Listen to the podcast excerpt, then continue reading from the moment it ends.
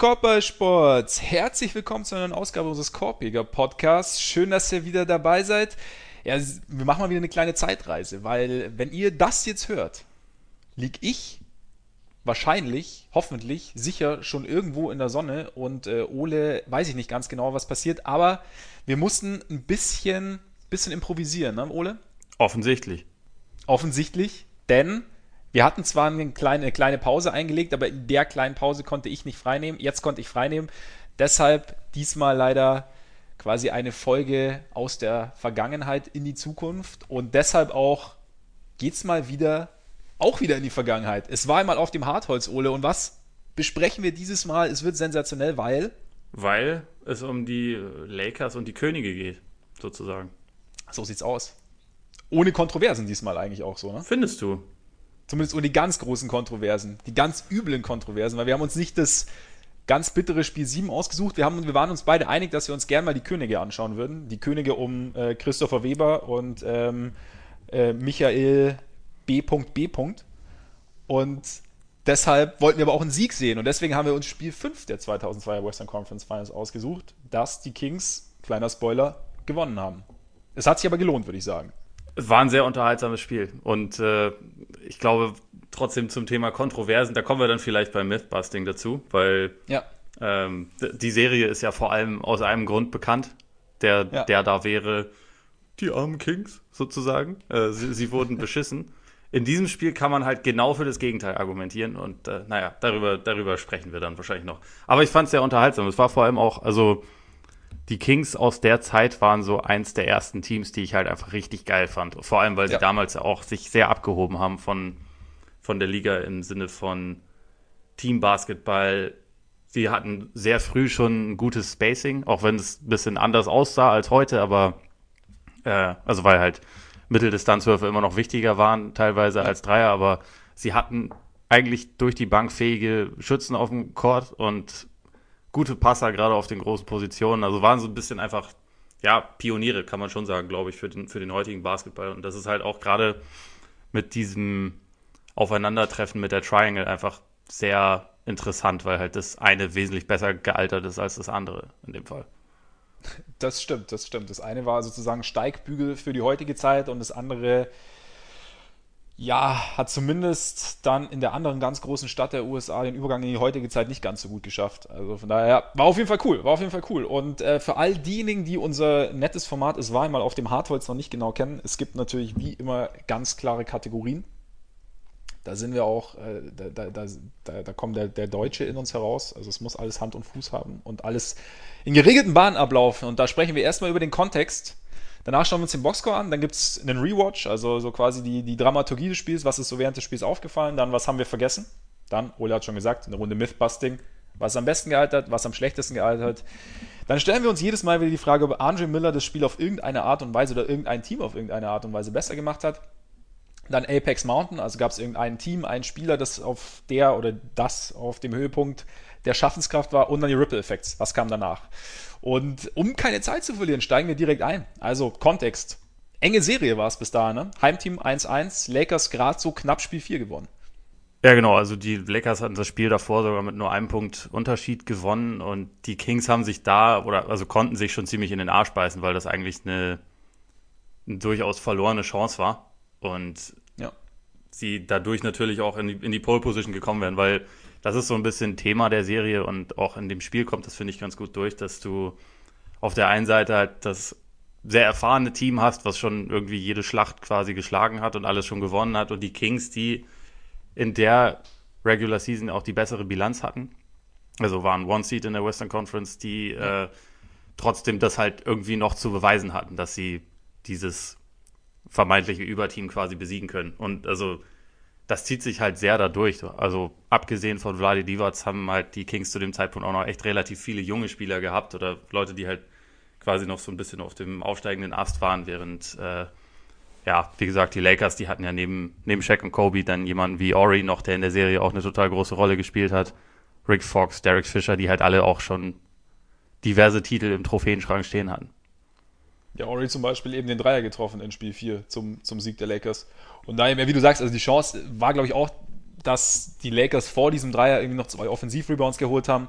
Was man auch in dem Spiel dann teilweise gesehen hat, die, die, die Problematik der Kings teilweise am Brett, das ist der, der Boxscore gibt es dann am Ende gar nicht ganz so her, aber es gab so Phasen einfach, in denen die, die Lakers beim Rebound einfach ein bisschen stärker waren. Ja, und klar, man hat, es war schon so ein bisschen, ja, offensichtlich, dass da, dass da ein erfahreneres Team auf ein Team trifft, das qualitativ auf jeden Fall mehr als mithalten kann, bei dem es aber halt in manchen Situationen einfach noch, ja, so ein bisschen die, die, Floskel, Selbstverständlichkeit gefehlt hat. und äh, genau, von daher war es, war es sehr interessant und gleichzeitig auch noch, was bei den Kings so ein bisschen erschwerend dazu kam, dass äh, Stojakovic eigentlich seit 9. Mai raus war. Ja.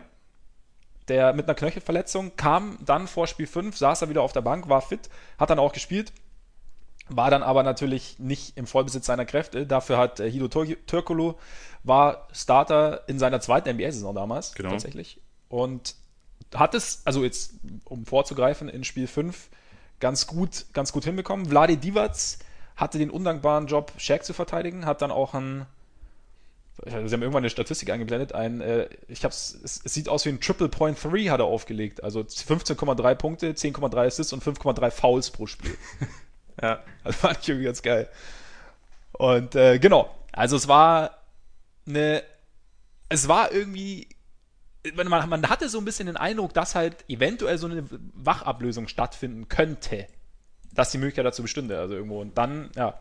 Dann ist es nicht dazu gekommen. Also ich meine, dieses Spiel haben sie zwar gewonnen, aber äh, das sechste haben sich dann die Lakers geschnappt, Spiel 7 in Sacramento, wo dann ja quasi die, die Kontroverse entstanden ist, wo aber die Kings auch äh, am Ende des Spiels in Person von Stojakovic, den du angesprochen hast, äh, noch einen weit offenen Dreier, war es, glaube ich, geairballt haben, der zumindest die Overtime äh, besorgt mhm. hätte. Oder, nee, Quatsch, der den Sieg besorgt hätte. Ja, genau, es ging in die Overtime. Der, die Overtime, der Wurf hätte den Sieg besorgen können. So, so ja. rum war es. Äh, also, ja. sie hatten da ja. auch dann sehr viele Chancen, haben es aber liegen lassen. Und also, Stojakovic in der Serie, der eigentlich zu dem Zeitpunkt der zweit- oder drittwichtigste Spieler des Teams war, je nachdem, wie man Bibi einschätzt, wobei Bibi da halt noch ziemlich jung war auch ähm, war in der Serie halt einfach kein Faktor. Also hat in den drei Spielen, die er äh, absolviert hat, hat er 10% seiner Dreier getroffen. Also das ist halt, entspricht nicht unbedingt dem, was er eigentlich konnte. Also es war genau ein Dreier, den er dann getroffen hat übrigens. Also dadurch sieht man natürlich, dass da auch ja. ein bisschen was weggefallen ist. Gleichzeitig, das hatte ich wiederum vergessen, ähm, Shaq war zu dem Zeitpunkt in der Serie auch nicht komplett fit gewesen, also zumindest vorher. Und Kobe hat da sind wir mhm. beim quasi Flu-Game, hatte Food Poisoning tatsächlich im Lauf, der, im Lauf der Playoffs gehabt und irgendwie auch richtig Gewicht verloren. Das hatte ich auch vollkommen verdrängt, dass das, dass das im Lauf ah, dieser, ah, okay. dieser Postseason irgendwie geschehen war. Ja. Hatte ich, hatte ich auch überhaupt nicht mehr auf dem Schirm.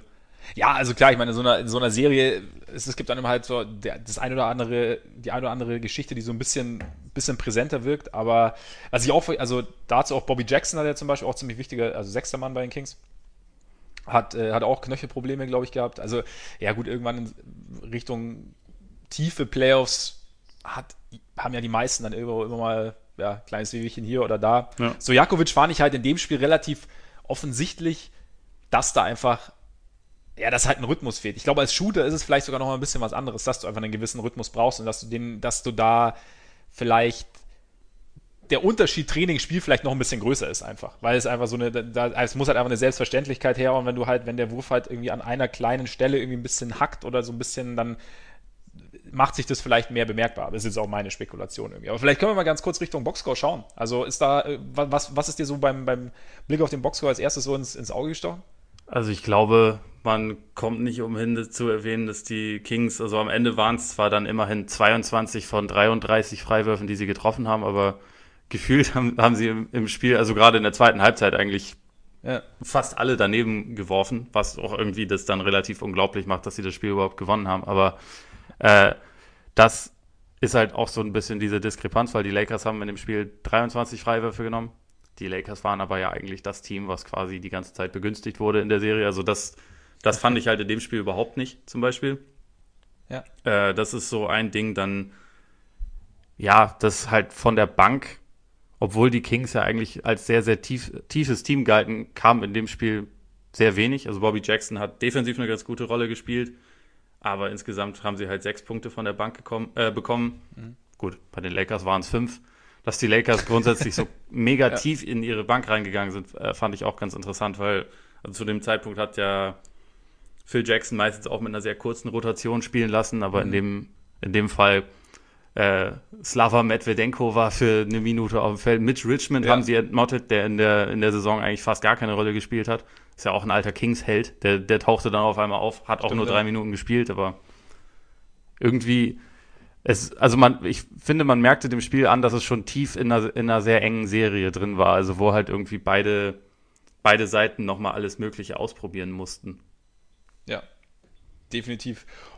Und was ich dann also weil, weil du auch die Fouls angesprochen hast, also die Freiwürfe, beziehungsweise dann die Fouls, also es gab relativ viel Foul Trouble auch, da hat man im Spiel auch gesehen, dann, wenn, wenn du es angeschaut hast, aber also Shaq zum Beispiel mit sechs Fouls, Kobe fünf, ähm, Doug Christie mit sechs Fouls, Tokolo mit fünf, also es war so, es, es, es wurde intensiv gespielt und es wurde auch, wurde auch dann relativ bereitwillig gepfiffen. Und bei Shaq war ich noch, wenn, wenn du die Quoten anschaust, also auch so eine typische Shaq-Quote irgendwie. Also er weiß, was er kann und macht es auch dann ziemlich gut. 14 von 18 aus dem Feld. Ich glaube, er hatte neun Davon, Dunks oder wie viele waren es?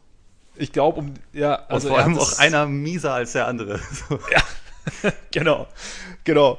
Und aber tatsächlich äh, genau ein Freiwurfversuch, was ihm wahrscheinlich relativ gut reingelaufen sein wird, dass er da nicht hin musste an die Linie. Aber und äh, dazu sieben Rebounds, fand ich gar nicht so krass. Äh, andererseits dann Robert Ory mit elf Rebounds. Der fand ich auch im Spiel, ich auch den Eindruck hatte, dass, die, was ich auch gar nicht mehr so auf dem Schirm hatte, diese Physis, die er dann teilweise schon so an den Tag gelegt hat, auch so in der, in der Defense im Post oder in, in Korbnähe irgendwo. Ja. Das hat, äh, also hat da auch gegen Weber eine gute Rolle gespielt, auch wenn das zu dem ja. Zeitpunkt, glaube ich, echt ganz schön schwierig war, Weber zu verteidigen. Also kommen wir sicherlich auch noch ein bisschen zu, aber ja. einfach weil der so krass vielseitig war und ja auch schnell und ein gutes Handling hatte und so. Und da musstest du schon wirklich ein cleverer Verteidiger sein. Und Ori war zu dem Zeitpunkt ja wirklich auch nicht mehr unbedingt der Allerjüngste. Trotzdem hat er das, hat er das schon überwiegend sehr, sehr gut gemacht. Und ja, dieser physische Aspekt, ich meine, ich glaube, das ist bei Shaq, hatte ich in dem Fall auch so ein bisschen den Eindruck, dass ihn halt meistens irgendwie drei Leute äh, bearbeitet haben. Ja. Er dadurch dann, also entweder er hat halt selbst abgeschlossen und dann war das Ding drin, da gibt es halt keinen Rebound, oder er wurde halt so mit drei Leuten weggedrängt, dass letztendlich dann jemand anders einfach nur den Rebound einsammeln musste. Also äh, die Lakers hatten da jetzt ja nicht unbedingt, ähm, also sie hatten ja kein Defizit, sondern sie haben das Rebound-Duell ja trotzdem gewonnen und ich glaube, das liegt auch dann daran, auch wenn Shaq in dem Fall nicht so viele selbst eingesammelt hat, liegt es auch einfach daran, dass ja, er die Aufmerksamkeit so gebunden hat. Und er hat halt auch nur 32 Minuten gespielt, also weil, weil er das diese ganze richtig. Zeit äh, Foul-Probleme hatte. Ja, absolut. Ich meine, und sein Gravitationsfeld war natürlich unfassbar. Ja. Also das, hast du, das hast du schon gemerkt. Beziehungsweise auch dann die, die, die der äh, gleichpolige, das gleichpolige Abstoßen der Magnete, wenn dann irgendwie alle an ihm abgeprallt sind und er dann eben doch seinen, seinen Dank durchdrücken ja. konnte. Also war, war, schon, war schon ganz cool. Ich meine, Weber auch eigentlich statistisch ziemlich, ziemlich gutes Ding gemacht. 29 Punkte, 13 Rebounds, äh, 12 von 23 aus dem Feld. 5 von 9 Freiwürfe nicht ganz so optimal, hast du ja schon gesagt, dass, dass die Kings da, dass das auf jeden Fall ausbaufähig war, was sie da so gemacht haben. Türkulu, eigentlich auch nicht gar nicht übel gewesen, teilweise offensiv. Teilweise auch mal ganz kurz so, so Phasen gehabt, in denen er übernommen hat, mit äh, 13 Punkten dann am Ende und äh, 5 von 10 aus dem Feld. Ja. Und 2 von 2 Freiwürfen. 100 Prozent. Das ist natürlich, ja, damit sticht er heraus. Er zusammen mit ja. äh, Doug Christie. Genau. Und, und genau. Peja, gut. Das waren seine, die einzigen Punkte von Stojakovic, waren tatsächlich auch zwei, zwei Freiwürfe. Aber ja, also bei Weber ist, finde ich, also wenn man so die, die nackten Zahlen sieht, dann sieht das ziemlich überragend aus, sein Spiel. Ja. Und phasenweise war er auch überragend. Gerade so, ja, eigentlich in der ersten Halbzeit, auch im dritten Viertel teilweise mhm. noch. Aber so zum Ende hin wurde ihm, finde ich, schon auch einfach ein bisschen der Arsch gerettet. Also er hatte ein, zwei richtig ja richtig große Plays auch noch.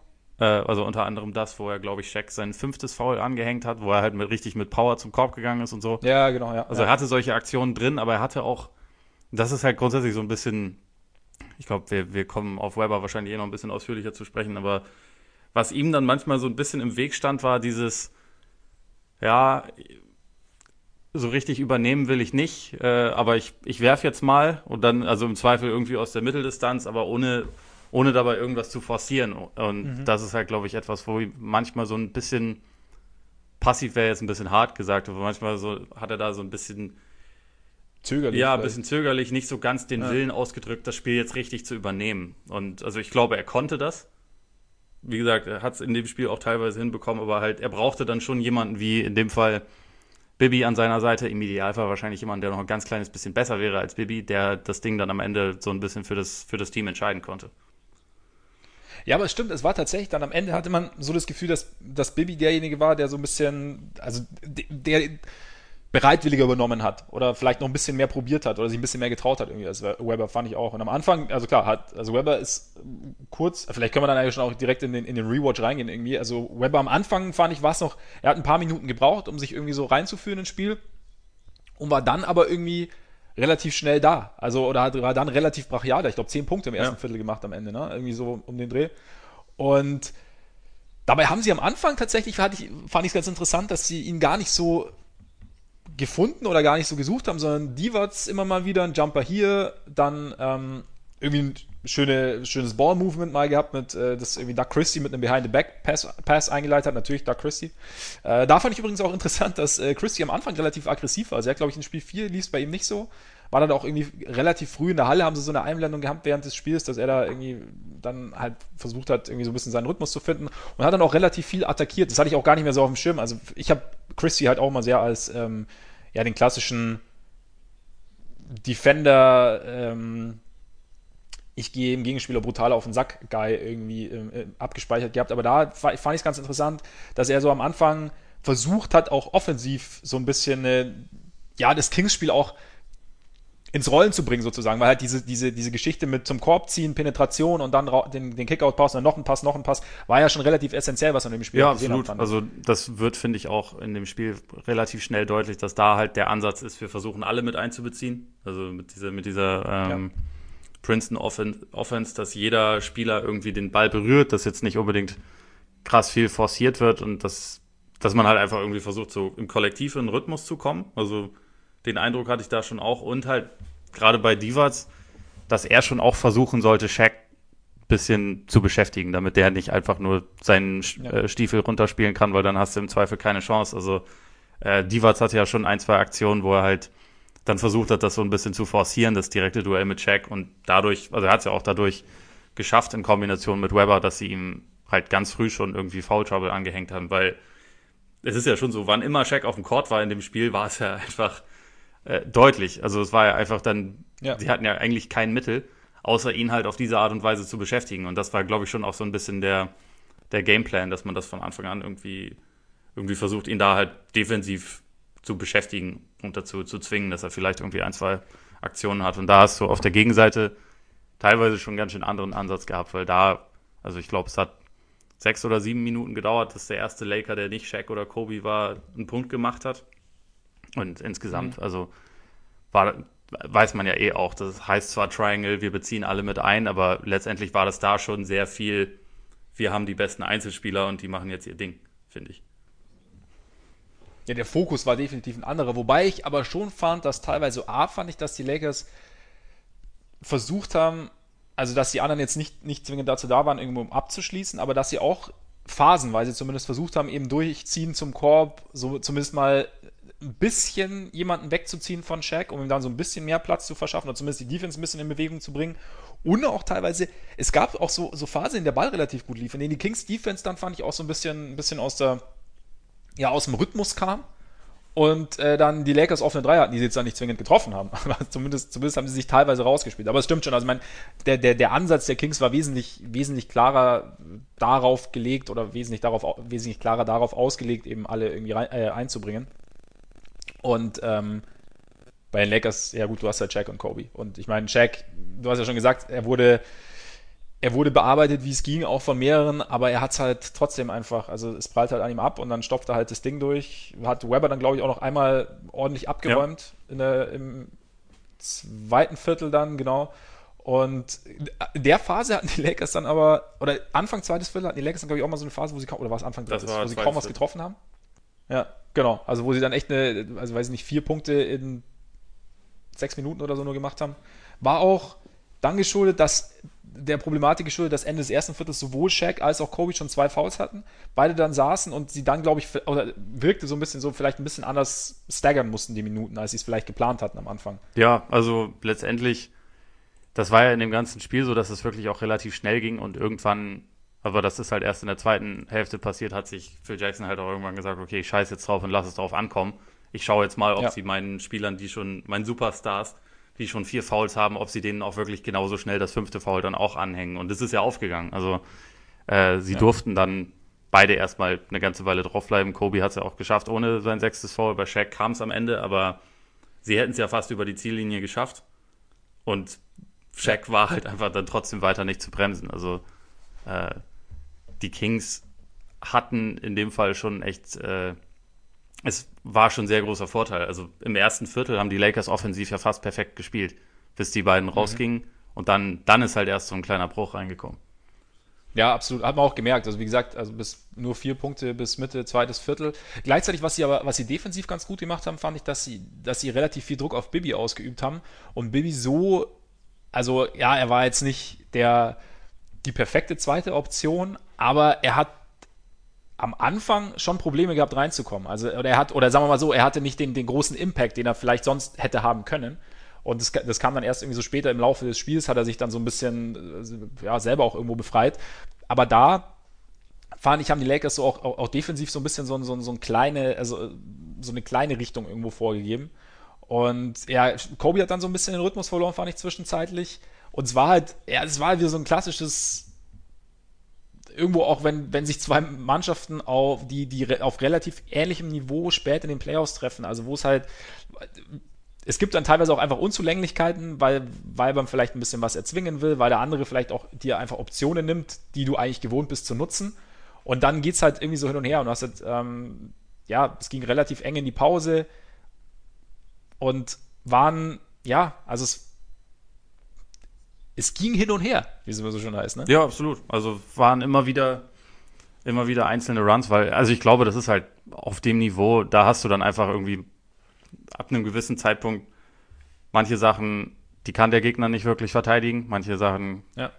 kannst du selber wahrscheinlich nicht verteidigen und dann ist es irgendwie so ein bisschen geben und nehmen und schauen, wer halt in den Rhythmus kommt und äh, also am Ende war es dann ein Punkt Unterschied und es hätte halt auch echt es hätte in beide Seiten wesentlich deutlicher sein können. Also wenn, wenn jetzt die, die Lakers Superstars ein bisschen weniger Fouls haben, dann haben wir vielleicht eine, ein anderes Verhältnis. Also zum Beispiel auch Kobe hat ja in der Serie vorher relativ effektiv teilweise Bibi verteidigt und ihn halt am Ende von mhm. Spielen dann wirklich so ein bisschen rausgenommen. Das war aber in dem Fall nicht wirklich eine Option, also zumindest nicht das dauerhaft zu machen, weil er halt dann seine fünf Fouls hatte.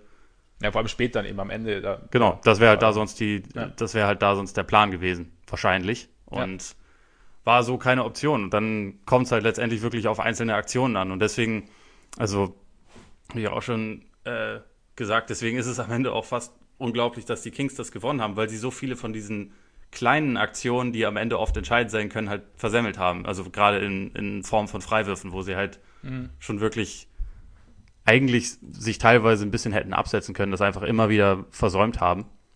Und eigentlich ist es, finde ich, so ein Spiel, selbst wenn man, also ich wusste vorher, wie es ausgeht, natürlich. Und äh, trotzdem, es fühlt sich, finde ich, bis ungefähr zwei oder eigentlich bis so eine Minute vor Schluss so an, als würden die Lakers das eher gewinnen. Also weil alles am Ende so ein bisschen ist, ja, da lässt der, der Herausforderer lässt ganz viele Chancen liegen, so ein bisschen. Ja, ja. Und dass es dann am Ende nicht so kommt, das ist halt schon irgendwie überraschend, finde ich definitiv, also ich habe zwischenzeitlich, weil ich habe ich hab dir ja geschrieben gehabt, ja, lass mal das Spiel nehmen, weil das haben die Kings gewonnen. Ich habe zwischenzeitlich tatsächlich nochmal gecheckt, ob es das richtige Spiel ist, das ich da gerade gucke. Also kein Witz. Ja. Also es war, es war wirklich komisch, also gerade so am Ende. Also, zwischenzeitlich, ich meine, da war, die Kings haben sich ja zwischenzeitlich mal auf 10 Punkte abgesetzt. Ja. Und da hatte man dann so den Eindruck, okay, könnte gehen, aber dann hat sich Christie relativ schnell das vierte Foul abgeholt. Kobe ist immer wieder an die Linie gegangen. Dann kam Shaq, hat dann auch nochmal eine kurze, kurze Dominanzphase hingelegt und dann kam Slava Medvedenko und hat die Lakers äh, mal wieder in Führung gebracht. Ja. Und Weber leistet sich danach einen Turnover. Auch nicht optimal. Und da war, das war auch so eine Phase, in der ich dann auch so ein bisschen den Eindruck hatte, dass Weber Also A, hast du, hast du ja auch vorher gesagt, dass er vielleicht ein bisschen zögerlich war, vielleicht auch nicht so übernommen hat. Aber dann auch, ich fand, es, es wirkte dann auch so, als würde es so ein bisschen, bisschen erzwingen, wenn er es dann übernimmt. Also so, ja, Dribblings, die irgendwie ein bisschen unkontrolliert wirkten. Einfach, es wirk, wirkte alles nicht so, es wirkte sehr viel improvisiert und wenig bedacht, hatte ich da bei ihm teilweise den Eindruck, nicht immer, aber so in der Phase irgendwie auch dann gegen Ende. Ja, oder gegen Ende immer also,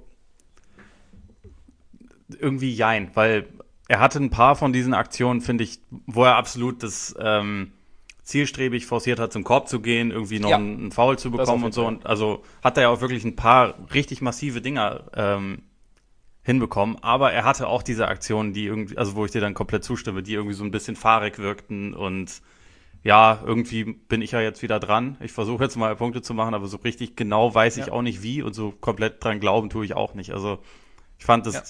das hielt sich so ein bisschen, bisschen fast die Waage. Und im Idealfall ja. hätte man hätte man es äh, lieber gehabt, dass er halt irgendwie die ganze Zeit mit dieser Ernsthaftigkeit rangegangen wäre. Aber ja, irgendwie ist es halt das so ein bisschen das, das Weber-Problem, glaube ich. Ne?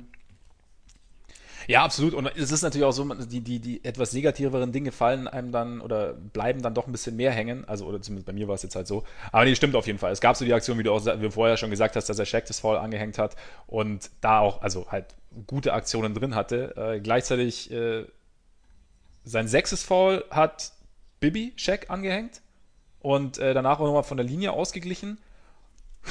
Halle steht Kopf, alles total geil, Shaq raus, nächster Angriff, da Christie auch raus, ja. Halle wieder ein bisschen leiser. Das, ging, das war schnell, war, ja.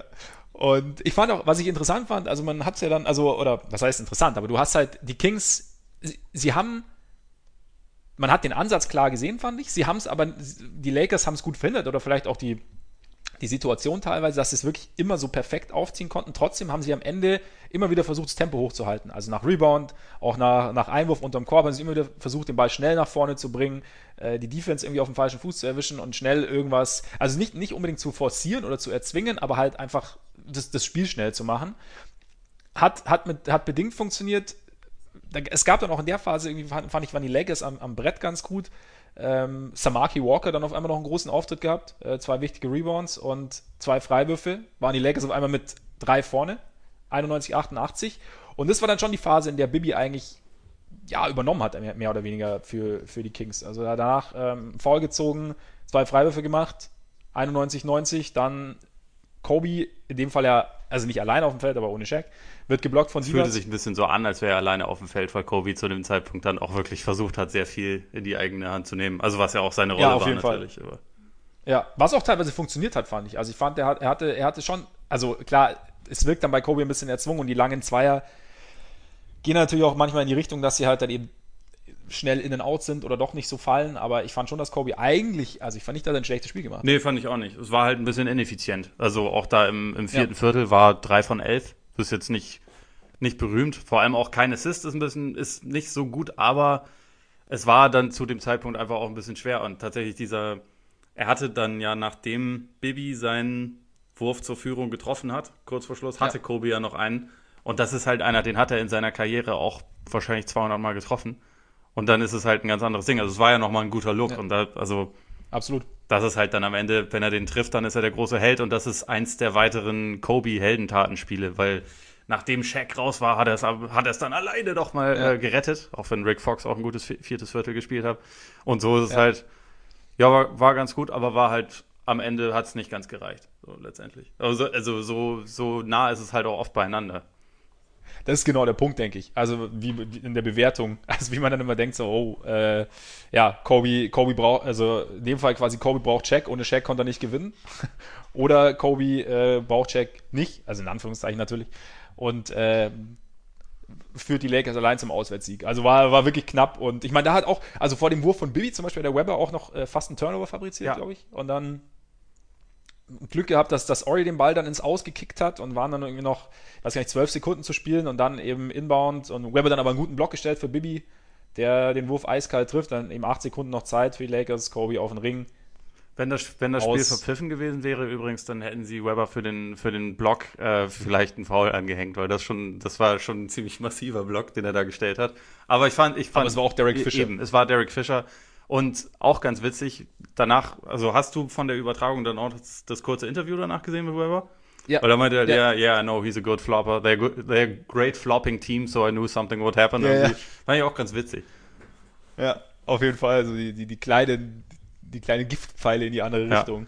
Aber ich fand auch ganz geil, dass er gesagt hat, weil ja, ich meine, er stand natürlich, also ich fand es interessant, in dem Interview, er stand so ein bisschen im Zentrum, weil ja er der, der Superstar sozusagen, und wo er dann auch gesagt ja, hier, er hat den guten Block gestellt, wo er dann gesagt hat, ja gut, ich habe den Block gestellt, aber den, den Großteil hat Mike schon ja. gemacht, ne? So.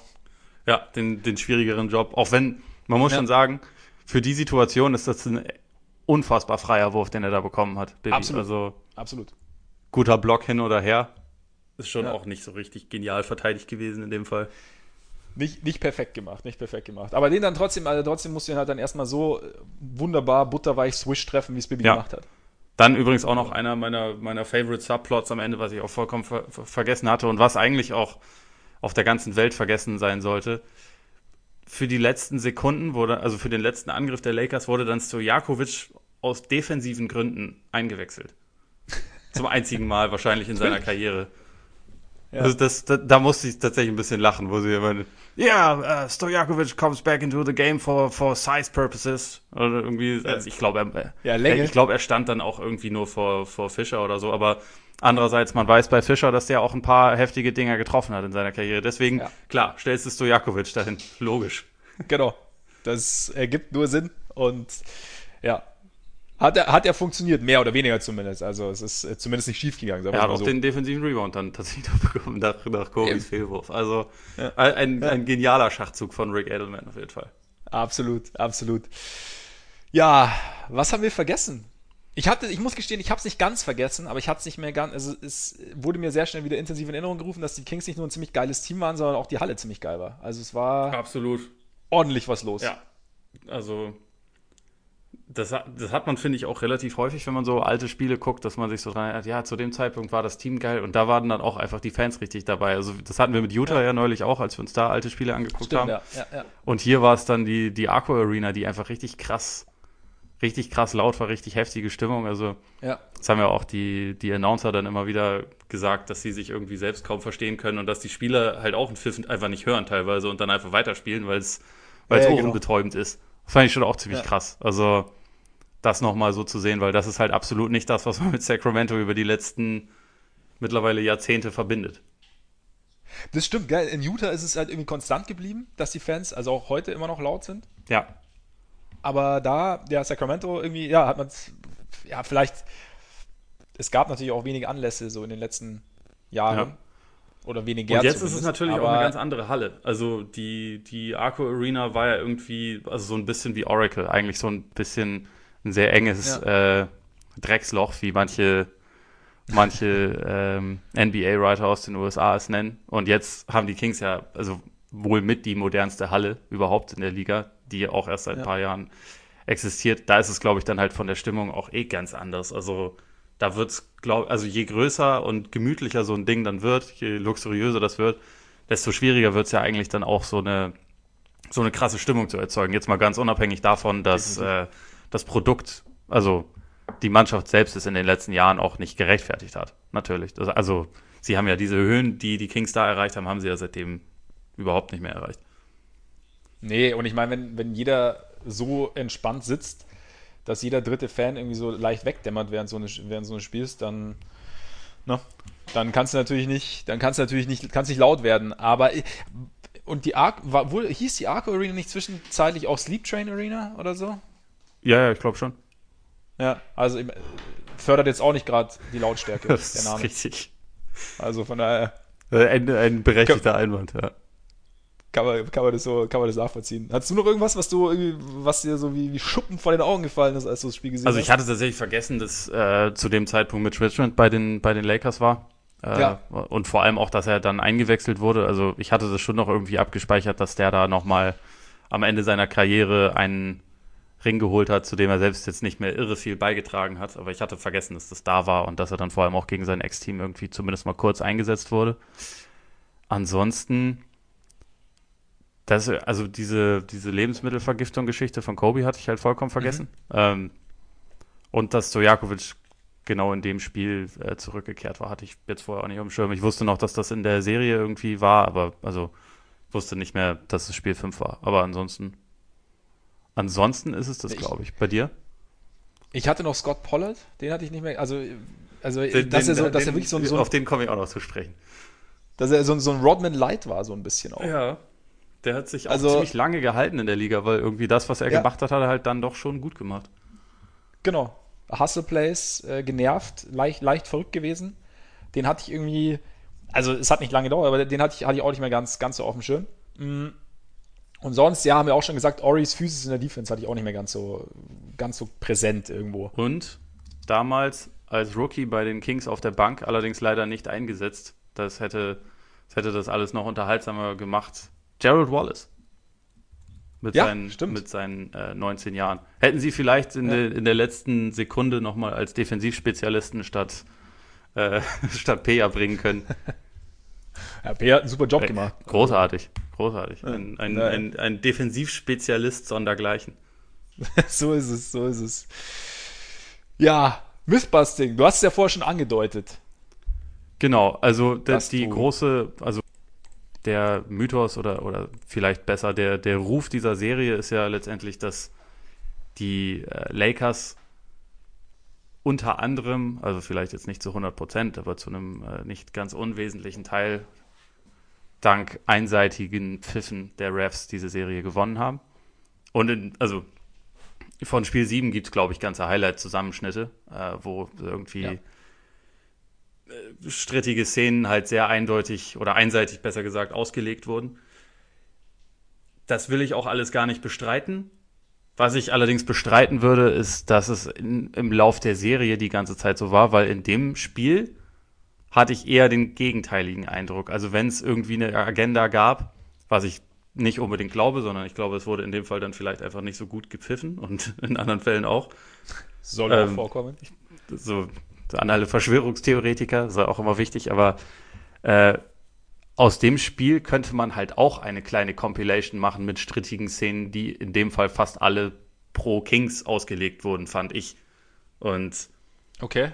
Oder, aber, also wie gesagt, ich, ich würde das auch gar nicht so drastisch machen. Ich würde jetzt auch so ein Tape nicht zusammenstellen, aber ich fand, in dem Spiel oder nach dem Spiel hätten die Lakers einen, hätten legitim sich darüber aufregen können, wie gepfiffen wurde und die Kings nicht. Und das ist halt so ein, also hatte ich auch ehrlich gesagt vergessen, dass das in der, in der Form während der Serie halt auch stattgefunden hat, weil ich habe das auch immer so im Kopf gehabt, ja, die, die äh, Lakers sollten das halt schon irgendwie machen und wurden da so ein bisschen bevorteilt. Und in dem, in dem Spiel fand ich es halt nicht. Also gibt aber, also, dass das damals schon ein Thema war, bekommt man auch während dem Broadcast schon mit, weil Bill Walton, äh, auch wieder dabei, einer, einer meiner Favoriten natürlich, ähm, ja bei einer Szene, wo Kobe einen Ellbogen schwingt, also während er halt den Ball so äh, oben hält und dabei den Ellbogen ja. schwingt, ins Gesicht von Doug Christie, sagt halt Walton, in Game One, that's a foul on Christie.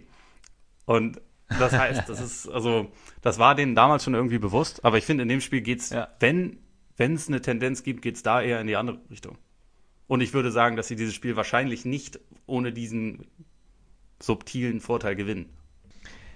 Also mir ist nichts negativ aufgefallen. Also sagen wir so, mir ist weniger negativ vielleicht aufgefallen in dem Spiel als, als dir. Glaube ich, ich fand es jetzt nicht so wahnsinnig.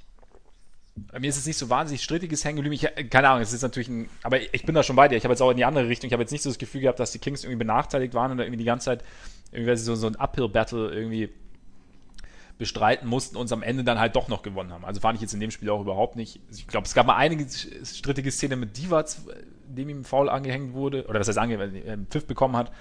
Das, wo, da auch Walton gesagt hat, das ist kein Foul, aber du hast ja auch schon gesagt, also ist vielleicht auch, man, man ist da ja auch so ein bisschen, es gibt ja vorher auch schon so eine Tendenz, also wenn man denkt, also fallen solche Dinge irgendwie mehr auf. Aber nee, also in dem Spiel fand ich aber definitiv auch, dass sich da die, die Kings nicht, nicht beschweren konnten. Also gut, sie haben sie ja auch gewonnen, also dann beschwerst du dich hinterher sowieso nicht. Ja. Aber ja, also ist halt die Frage dann, keine Ahnung, es ist ja sowieso mal schwierig, sowas zu sagen, was da jetzt, ob es da jetzt wirklich eine Agenda gibt. Ähm, klar, Spiel 7. Ja, was ich halt im Laufe des Spiels auch irgendwie krass fand, war, dass die Refs so gefühlt im, im Lauf des dritten Viertels ihre Linien ein bisschen verändert haben. Weil vorher fand ich halt viele Pfiffe relativ kleinlich, was auch dazu geführt hat, dass halt dann zwei Superstars und Doug Christie in Foul, in Foul Trouble waren. Und auf einmal, also vielleicht auch dadurch bedingt, dass Jackson dann entschieden hat, okay, die beiden haben jetzt vier Fouls, ich lasse sie trotzdem weiterspielen. Irgendwie hat sich die Linie dadurch verändert. Also ich hatte dann das Gefühl, okay, auf einmal ist dann mehr Kontakt erlaubt. Und das heißt jetzt nicht unbedingt, dass da irgendwelche krassen Fouls waren und die dann einfach ignoriert wurden, sondern eher, dass halt diese Linie sich so ein bisschen verschoben hatte. Hattest du den Eindruck auch? Halb. Also ich muss sagen, ich, ich, ich achte auch nicht immer so 100% auf die Refs, beziehungsweise bei mir ist es dann schon so, dass mir dann teilweise eher so die ganz offensichtlichen Dinge auffallen. Von daher ähm, kann ich mir da, glaube ich, gar kein so extremes Urteil erlauben. Das ist aber nicht extrem. Das ist ja eine Frage nach der Tendenz. Äh, nee, nee, nicht, nee, nee, nicht, nicht im Sinne, nee, nee, nicht im Sinne von, äh, nicht im Sinne von extrem, sondern ich kann mir da kein, gar kein Urteil erlauben. so, in dem, in dem Fall. Also mir fallen halt so Sachen auf, wie zum Beispiel dieses Foul von Divac. Da sage ich, okay, äh, fragwürdig oder so. Aber ob es jetzt die Linie, keine Ahnung, da, da kann ich jetzt nicht, nicht 100% was dazu sagen. Na gut. Ich habe halt irgendwie, gerade aus dem Grund, weil halt diese Serie ja immer dieses, diesen Ruf ja. hat, habe ich ja, halt klar. versucht, ein bisschen mehr ja. drauf zu achten. Normalerweise ist das jetzt auch nicht unbedingt mein Lieblingsthema, darauf zu schauen, wer wird wie verpfiffen, muss ich schon sagen. Also es ist ja auch irgendwie, ist. ist. ja auch irgendwie müßig, weil letztendlich ist ja passiert, aber in dem Spiel habe ich ein bisschen mehr einfach drauf geachtet, weil ich glaube, weil ich das halt irgendwie so automatisch so ein bisschen damit verbinde. Nee, auf jeden Fall. Es gehört ja auch zu der Serie dazu, also zu der, zu der Geschichte rund um die Serie. Ich glaube, ich habe in dem Spiel auch selber dann vielleicht gar nicht so darauf geachtet, weil ich äh, ja wusste, auch wenn ich zwischendrin dran gezweifelt habe, dass die Kings gewonnen haben. Und äh, dann dachte ich mir so, ja, passt eh irgendwie. So habe ich es dann so ein bisschen hinunter. Ja. Aber, Aber nochmal so, um, um auf das Thema Mythen zurückzukommen. Ja. Das, also wenn, wenn, wir den, wenn wir sagen, der Mythos ist, die, äh, die Kings haben diese Serie verloren, weil es eine Verschwörung gegen sie gab ich würde sagen, also ob es die nun gab oder nicht, sie hatten auch relativ viel ähm, sportliche Gründe letztendlich oder vielleicht in dem Fall so Mentalitätsgründe, wenn man das so ausdrücken möchte, die ebenfalls dazu geführt haben. Und ironischerweise kommen die, finde ich, auch in diesem Spiel, was sie ja gewonnen haben, ziemlich klar zum Tragen. Also so eine gewisse fehlende Kaltschnäuzigkeit. Eigentlich ja. auch nicht unbedingt ähm, die allergrößte defensive Qualität, muss ich sagen. Also sie haben es in dem Spiel, finde ich, nicht schlecht ja. gemacht. Aber wenn man so auf den Kader guckt, der einzige richtig gute Verteidiger, den sie haben, ist Doug Christie. Ja, genau. Und sonst wurde Und sonst haben sie halt ein paar solide und haben halt eine solide Team-Defense gehabt und so, aber also. Die und die Länge natürlich. Ja. Die, die Länge von P halt, natürlich. Ja. Und, und die Schnelligkeit von Sirkoglu, wenn wir schon dabei genau, sind. Ne? Genau, genau.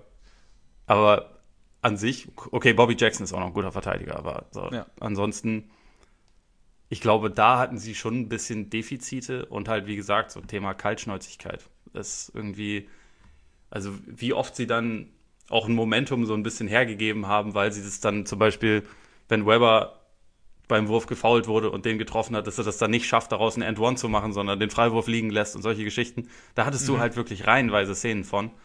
Und letztendlich wird das, glaube ich, in der Serie mindestens genauso einen großen Einfluss gehabt haben, wenn nicht größer als jetzt irgendwelche Schiedsrichterleistungen. Ja, sie waren halt natürlich kein perfektes Team. Also stimmt schon. Ich meine, ich meine das, das, es hat ja auch diese, diese Frage der, der Kaltschnäuzigkeit, das hat ja auch irgendwie Weber so Zeit seiner Karriere irgendwo verfolgt. Ja. Und ja, ich meine, es gibt da, also es ist ja auch ganz normal, dass, dass da nicht jeder irgendwie auf so eine Situation mit irgendwie einer Eiseskälte reagiert und einfach weitermacht und dann irgendwie auch mit, der, mit dem Bewusstsein irgendwie rangeht, zu sagen, ich, ich, ich mache das jetzt, mir ist das jetzt wurscht und wenn der nicht fällt, dann fällt halt der nächste. Sondern es gibt natürlich auch Leute, für die ist es in der Situation ein bisschen schwieriger und Weber war scheinbar oder sah teilweise so aus, ihm fiel es halt ein bisschen schwieriger, da irgendwie das komplett abzustreifen. Und ja, gleichzeitig gab es halt diese, also es war halt ein Mix wahrscheinlich. Also das ist ja sowieso irgendwie so eine, eine, eine Sieben-Spiele-Serie, den Ausgang dann irgendwo auf eine auf ein Faktum zu reduzieren, funktio funktioniert ja sowieso irgendwo nicht. Ja. Also ich meine, es ist natürlich, Refs macht es zu sagen, es, es, gab eine Verschwörung oder es, es gab einfach miese Calls, macht es natürlich einfach und es ist irgendwie schön plakativ. Aber wie du sagst, also ich meine, da gab es natürlich auch noch ganz andere Sachen. Die Lakers haben auch nicht perfekt gespielt, aber die Kings hatten, hatten ihre Schwächen, so geil sie als Team waren. Und das hat auch dazu beigetragen, dass sie diese Serie nicht gewonnen haben. Wie gesagt, auch Spiel 4, dass da halt die Lakers eben kurz vor Schluss zwei hinten sind und zwei Offensivrebounds holen. Und Ori dann einen Dreier trifft. Ist, ja, gehört auch dazu, aber ist halt auch irgendwie Teil des Ganzen. Aber du hast auf jeden Fall recht. Also da irgendwie das dann zu reduzieren zu wollen, ist, ist ein bisschen, bisschen wenig irgendwo. Ja, vielleicht ist es am Ende so, wenn die Kings Robert Ory gewonnen hätten, äh, ge gehabt hätten, dann hätten sie die Serie wahrscheinlich gewonnen, weil sie ja. Robert Ory gehabt hätten und der letztendlich ja. die, die menschgewordene Victory Cigar halt einfach ist. Nicht im Sinne von, genau, er kommt erst genau. am Ende, sondern er ist immer auf der Seite der Gewinner quasi. Ja, ja. Oder wenn Robert Ory gar nicht dabei gewesen wäre, dann hätten sie es vielleicht auch gewonnen. Ja, aber dann hätte, also das funktioniert ja nicht, dann hätte kein, keins von beiden Teams den, äh, den Titel holen können. Also, Zu dem Zeitpunkt stimmt. musste er dabei sein. Stimmt. Stimmt. Ja, dann lag es wie immer an Robert Ory. Ja. Das stimmt.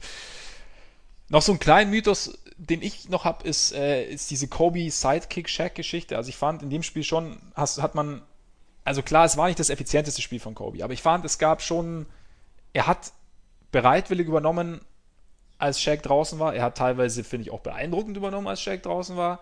Hat ähm, im letzten Viertel, glaube ich, acht Punkte gemacht. Dazu ja. Stil gegen, gegen, Weber, äh, gegen Weber.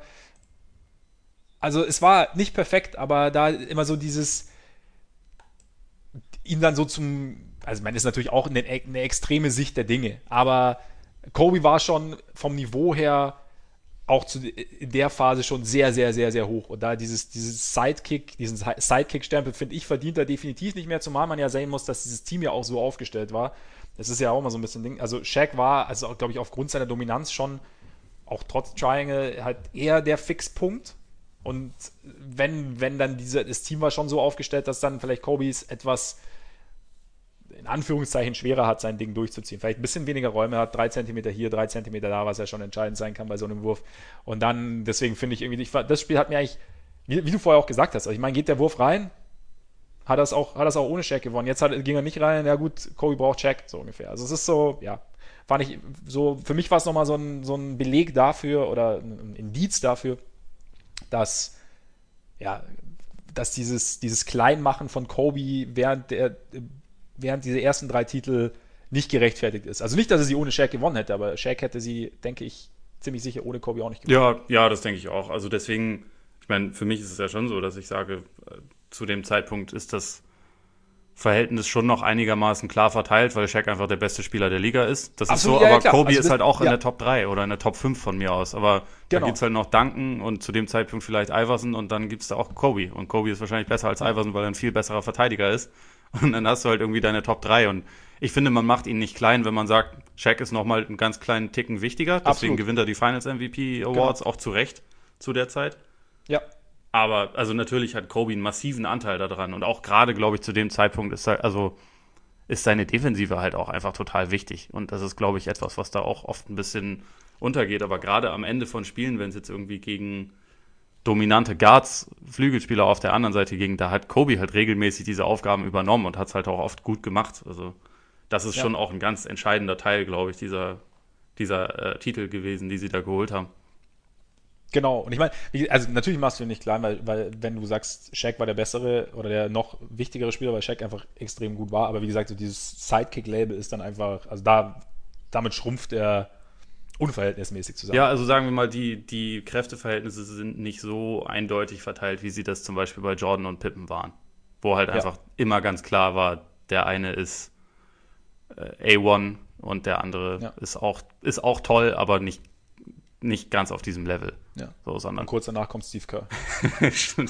und äh, manchmal, manchmal auch noch ganz bisschen Toni Kukoc, aber nur manchmal. Ja, genau, aber eher, eher selten. Ja. ja. Hast du sonst noch einen Mythos? Nee, das war's in Sachen Mythen. Dann, was am besten gealtert? Flopping von Vlade Divac. Stark, ja. Stark. Grundsätzlich, das, ähm, die Kings waren ja in der Hinsicht ein bisschen Vorreiter, dass sie sehr, sehr viele Europäer im Team hatten. Und äh, ja. die haben dann natürlich ein bisschen was etabliert, sozusagen. ähm, also auch mit, mit, mit Hedo und so, aber äh, damit es nicht zu negativ klingt. Ich finde, Vladis Spiel grundsätzlich ist, ist gut gealtert. Also ja. äh, er ist zu dem Zeitpunkt schon, schon 34 Jahre alt, ist aber, finde ich, offensiv einfach wirklich ein, ja, ein echter Faktor mit dem, was er macht. Also gerade sein, sein Passen aus dem Post heraus ist richtig stark. Hat er einen guten Wurf, zu den, also aus der Mitteldistanz mhm. zumindest, hat auch wirklich sehr ordentliche Moves im Post. Hat auch das ja teilweise dann wirklich geschafft, Shaq zu beschäftigen. Ich glaube, im Jahr davor ist Divac zum einzigen Mal in seiner Karriere All-Star geworden, obwohl er da auch irgendwie nur zwölf Punkte im Schnitt oder sowas aufgelegt hat. Aber das spricht einerseits ein bisschen dafür, dass zu dem Zeitpunkt jetzt die Center-Dichte nicht ganz so massiv war im Westen nach Shaq, aber andererseits auch dafür, dass Divac einfach wirklich ja, seiner Zeit ein bisschen voraus war, fand ich. Und mhm. das ist irgendwie in dem Spiel nochmal ganz schön zu sehen. Also, weil das einfach, also gerade diese, diese zwei exzellenten Passer auf den großen Positionen ja so ein bisschen das waren, was sie zu dem Zeitpunkt ausgemacht hat, die Kings. Also mit, mit Weber und Divac und äh, das ist, finde ich, sehr gut gealtert. Also dieses, wir haben große Jungs, die eigentlich alles können. Ja. Zumal er ja dann auch noch, also er war natürlich nicht mehr der schnellste mit 34, aber er hat zumindest, er konnte noch ins Dribbling gehen und hat so, glaube ich, äh, relativ früh Shaq einen Foul angehängt. Ja. Kobe dann auch spät nochmal einen Foul angehängt. Also so allein, wie du sagst, hat dieses, dieses All-Around-Game passen, werfen und dann vielleicht auch nochmal kurz einen Ball auf den Boden bringen und dann nicht sofort irgendwie sich auf den eigenen Fuß dribbeln.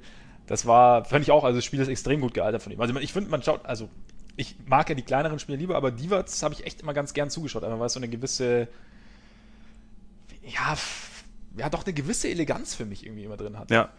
Und natürlich dazu diese Raucherromantik. Ja.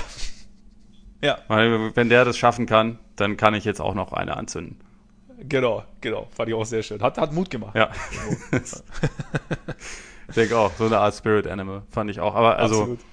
grundsätzlich irgendwie bei den Kings dieser Ansatz, dass viele Spieler viel können, das ist einfach auch sehr, sehr gut gealtert. Also ja man kann dafür argumentieren, okay, Pollard ist ein bisschen spezieller Fall, aber ansonsten haben sie eigentlich kaum Spezialisten im Team. Also man kann noch Stojakovic sagen, aber der ist dann auch gleich der beste Shooter der Liga, wenn er fit ist. Also da ist es okay, einen Spezialisten zu haben, aber sonst haben sie halt eigentlich auf fast allen Positionen Leute, die halt wirklich viel können. Also ja. fast jeder, oder also zumindest in der Starting Five kann eigentlich jeder den Ball, äh, den Ball bringen und hat ein gutes Handling. Den also Ball bringen. Ball bringen. Auch ein, äh, Hedo zum Beispiel ist darin ja wirklich gut. Hedos Spiel ja. ist, finde ich, grundsätzlich gut gealtert. Also seine mhm. Karriere nicht, wegen dem so Doping-Geschichten und ist mittlerweile, glaube ich, auch ein leichter Wirrkopf geworden, aber. Man hört da Dinge, ja. Genau, aber so als Spieler und vor allem als Spielertyp ist es eigentlich schon sehr, sehr gut gealtert, finde ich. Ja, auf jeden Fall. Also eine sehr, sehr vielseitige Offense gezeigt und dann defensiv zumindest so Länge auch, ja, auch wichtig. Gute alte Länge. Und er hat die Leute geblendet mit seinen Frosted Chips. Da. Ja, das wäre jetzt bei mir bei äh, am schlechtesten ja, Das ist auch mein erster ja. Punkt. Können wir dann nochmal ja. thematisieren? Kommen wir dann noch, gehen wir noch genauer drauf ein, auf jeden Fall. Äh, ja, genau. ich finde allgemein, der Kings Basketball ist einfach extrem gut gealtert. Ja. Da, der frühen 2000er. Ja. War das wahrscheinlich eins der Teams, also bei, auch wenn es wenn wir mittlerweile das vielleicht noch mehr auf die Spitze getrieben haben, den Ansatz, oder der, der Ansatz mittlerweile mehr auf die Spitze getrieben wird, ist es trotzdem noch eins der Teams, das aufgrund seiner Zusammensetzung, wie du sagst, und aufgrund dieser speziellen Spielertypen irgendwie noch, ja, in den letzten 30 Jahren vielleicht mit am meisten Spaß gemacht hat irgendwo. Ja. Und klar, wurde das, gab es es in den Playoffs oder gerade so in Conference Finals, wurde, wurde es vielleicht auch mal ein bisschen eingebremst aufgrund verschiedener Faktoren. Also ja, der, der, Gegner etwas besser, vielleicht und man selber verliert vielleicht auch ein bisschen an, an, an Selbstverständlichkeit, aber so allgemein macht es schon extrem viel Spaß, den zuzuschauen. Beim nächsten Punkt war ich mir nicht sicher, ob ich das jetzt am besten oder am schlechtesten gealtert machen soll. Ich bin bei am besten gegangen, äh, Chris Webber in Dada-Schuhen.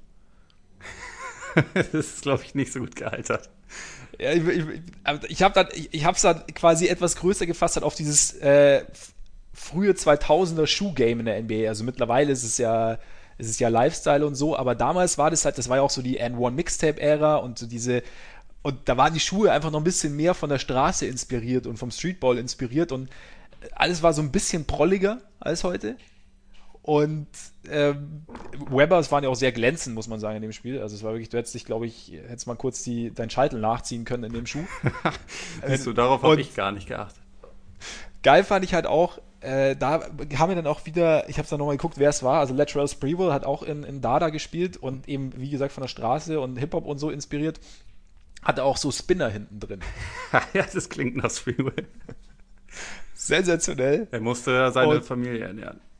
Ja, eben, genau, genau, genau. Und es war schon irgendwie, also da war es so, wie gesagt, also N1 Mixtape sowieso überragend, aber so dieses, dieses Schuhgame Anfang der 2000er war schon irgendwie so ein bisschen, war so, hat so ein bisschen auch dieses war so ein bisschen Basketball meets Hip-Hop for good. Also da, da gab es ja auch diese Thematik mit Iverson und so, dass es halt, dass sich die NBA da am Anfang auch noch so ein bisschen gesträubt hat. Aber da irgendwo in, während dieser Phase ist es ja dann irgendwo sehr, sehr ineinander verschmolzen und heute ist es ja eigentlich, also gehört es ja zusammen, längst.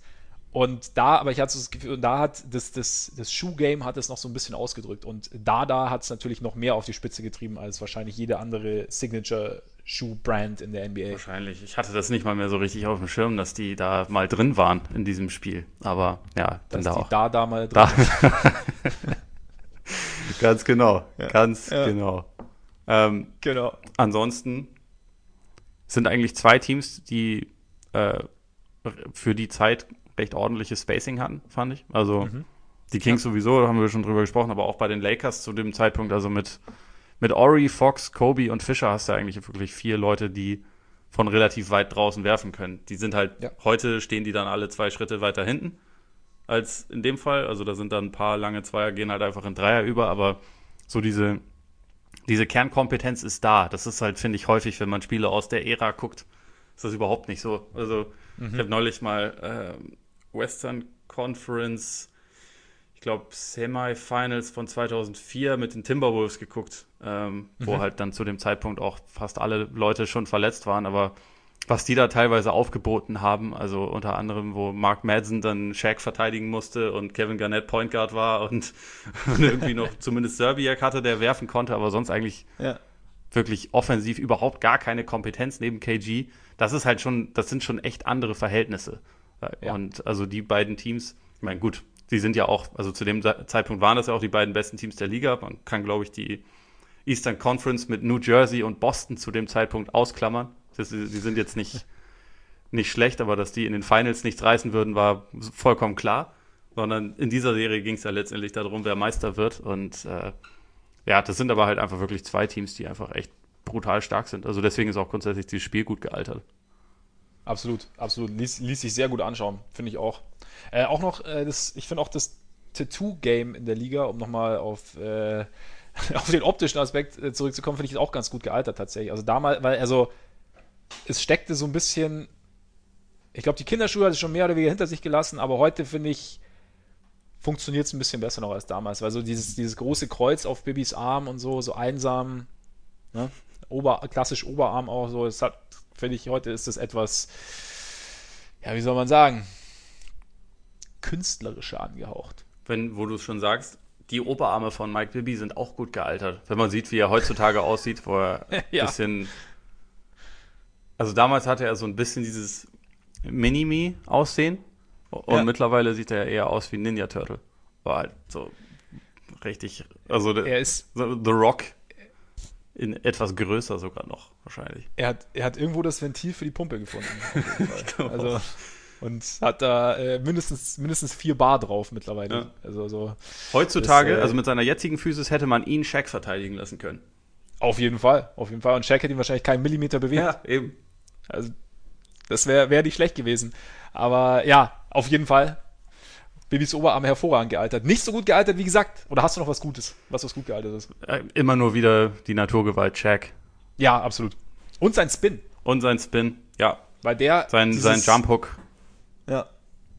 Allgemein Shaq. Allgemein Und die Art und Weise, wie er zurückläuft, ist nämlich immer gleich. Diese, diese Einstellung, du hättest, du hättest immer, du hättest das einmal aufnehmen können und hättest es immer wieder einblenden können. Und es hätte, hätte, hättest es nie gemerkt, dass ein Schnitt drin gewesen wäre. Ja, das stimmt.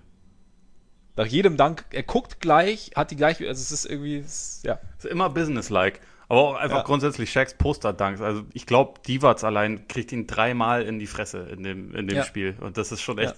Ja. Also ich stelle mir das immer wieder so kacke vor. Du reibst dich halt auf über so eine ganze Serie, strengst dich mega an, kannst am Ende sagen, ich habe einen guten Job gemacht, weil ich finde, Divas macht in dem Spiel einen guten Job. Ja. Und am Ende tut dir trotzdem alles weh und du hast fünf, fünf Danks in die Fresse bekommen. Ja, genau. Und hast, hast am Ende noch verloren. Deswegen, ja. was ich noch dazu habe, ist, äh, das, das, äh, das arbeiten wir hier später rein in diese Aufnahme Shaq's Rap dann in Richtung Divas. Ah ja, stimmt. Der ein paar Tage später dann aufgenommen wurde, als die Lakers die ja. Serie gewonnen haben. Na klar. Da konnte man dann. Ja. Da, ja. Ganz einfach. Von oben herab. Äh, ja, damit zurück zu Hio Turkulus äh, Spitzen. Die sehen schon echt einfach sehen schon richtig, richtig, richtig finster aus. Ja. Goldene Spitzen, der Vorreiter des Golden Patch sozusagen. Ja. Wenn man es so sehen will. Aber ja, ja. Ich meine, würde Scott man heute Pollard, vielleicht nicht mehr so machen. Scott Pollard geht auch in die Richtung, ne? Also. Stimmt. Hat er, glaube ich, im Laufe seiner Karriere auch so ziemlich alle komischen Frisuren durchlaufen, die es so gibt. Also er und. Ja. Er und Chris Kamen haben vorher. sich da über Jahre so ein kleines Fernduell geliefert, wer bescheuerter aussehen konnte mit seinen Haaren. Aber ja. zu dem Zeitpunkt ist es halt so ein bisschen der Backstreet Boy-Look bei ihm gewesen. Plus halt noch so ein leicht fieser Bart. Also ja. großartige Kombination. Ja, war stark. War sehr, sehr stark. Hat mir gut gefallen. Ähm, sonst, ich werde es, also stimmt, jedes Lakers-Spiel, das wir aus dieser Zeit anschauen, ich werde es immer wieder sagen beim schlechtesten gealtert, äh, also ich, ich kenne die klimatischen Verhältnisse in den Hallen nicht. Ich weiß nicht, ob es vielleicht eiskalt war, aber Derek Fischers Stirnband über den Ohren, nicht mein Fall. Ja, meine auch nicht. Das sieht einfach immer wieder ein bisschen albern aus. Aber. Ja. Es ist, ja, ist irgendwie, ja, sieht, sieht komisch wahrscheinlich, aus. Wahrscheinlich ist es nicht die Kälte, aber ich weiß es auch nicht. Ja, wer weiß, wer weiß. Aber vielleicht war es auch, weil es so laut war in der Halle. Weißt du? Wahrscheinlich. Empfindliche äh, Ohren. Großartiger Schutz, ja. Ja. Ich habe übrigens bei am schlechtesten gealtert auch noch äh, Divats Gleichgewichtsproblem. Ich sehe das eher so ein bisschen, weil. mit dem Flopping oder was? Mit dem Flopping, weil. Also er hat da, also ich hatte teilweise den Eindruck, dass er dadurch auch immer mal wieder so den einen oder anderen Punkt hergegeben hat. Einfach weil es dann eben nicht gepfiffen wurde. Und dann, ähm, also klar, kannst du natürlich auch sagen, es wurde noch oft genug gepfiffen, dadurch wurden irgendwie, wurde ein Foul angehängt, so, aber und einmal gab es auch die Aktion, da hat er, glaube ich, einen, einen, Block gestellt oben für Bibi an der, an der Dreierlinie, ist dann umgefallen und fällt fast in Bibi rein. und es wirkte sich dann so aus, in dem Fall, dass Bibi dann den, den Dreier nicht getroffen hat, weil er, glaube ich, es, es wirkte auch so, als sei er so ein bisschen irritiert. Gleichzeitig hätte er ihm aber auch ganz blöd ins Knie fallen können. Da dachte ich mir so, okay, manchmal ein bisschen, bisschen mehr Standhaftigkeit wäre nicht schlecht gewesen. Das ist, die, das ist die gute europäische Schule. Ja. Kann man da nur entgegnen. Ja. ja. Ein, ein, Vorreiter, der, der Vladman. ja, genau. Äh, ansonsten war es schlecht gealtert. Die Kings-Freiwürfe natürlich. Hast du sonst noch was? Ich habe nämlich nur noch eine Sache, aber die holt ein bisschen aus, deswegen. Ich habe sonst nichts mehr, ne? Okay, dann das, äh, das Duell zwischen Phil Jackson und Rick Edelman. Weil, also, die, mhm. die, dass die beiden Teams eine Rivalität hatten, das weiß man. Die sind ja 2000 auch schon mal äh, aufeinander getroffen in den, ja. in den Playoffs. Und damals kam schon durch, unter anderem, dass, äh, also Phil Jackson hat ja häufig in seinen in seinen Teambesprechungen, wenn die irgendwie Gamefilm geguckt haben, hat da irgendwelche Filmzitate und sowas reingeschnitten und so, so ein mhm. Kram. Und da wurde dann mal publik, dass er Rick Edelman mit Adolf Hitler gleichgesetzt hat. Und damals noch Jason Williams, okay. aka White Chocolate, der ja 2000 noch der, der Point Guard der Kings war, bevor, bevor ja. Mike Bibby geholt wurde. Ihn hat er mit Edward Nortons äh, Charakter in American History X quasi gleichgesetzt. Und mhm.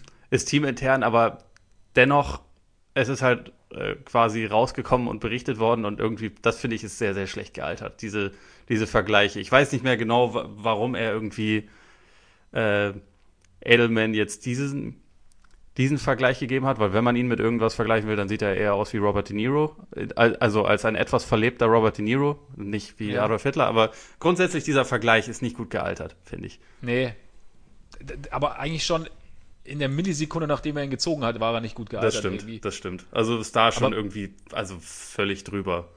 Ja. Aber es galt damals so als, äh, als Tool, um dafür zu sorgen, dass seine, Mit äh, dass seine Spieler aufpassen, während, während sie äh, Gamefilm studieren.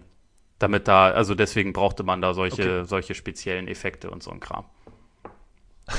Ach so, Jungs, fall, falls ich euch gerade verliere, der Typ ist übrigens wie Adolf Hitler. ja, so nach dem Motto. Also, das ist irgendwie schon, ja. schon ja, ein bisschen arg verschroben. Aber es ist ja, natürlich Phil Jackson, deswegen ist ja alles am Ende alle, äh, alles richtig. Ja, ja. Aber ja, nee, das ist nicht gut gealtert. Nee, nee, nee. Vielleicht einfach nur wegen AD Olf und AD Elman. Ich bezweifle es. Keine Ahnung. aber werden, wer weiß, wer weiß. Wir werden es sicher erfahren.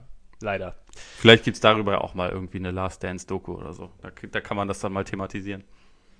Naja, sagen wir mal so, hätte, hätte er Michael Jordan provoziert und er hätte es persönlich genommen, dann wäre es thematisiert worden. Eben. Aber At that point, so. I took it personal. I saw the King's coach as Hitler and then I took it personal. ja, so funktioniert das.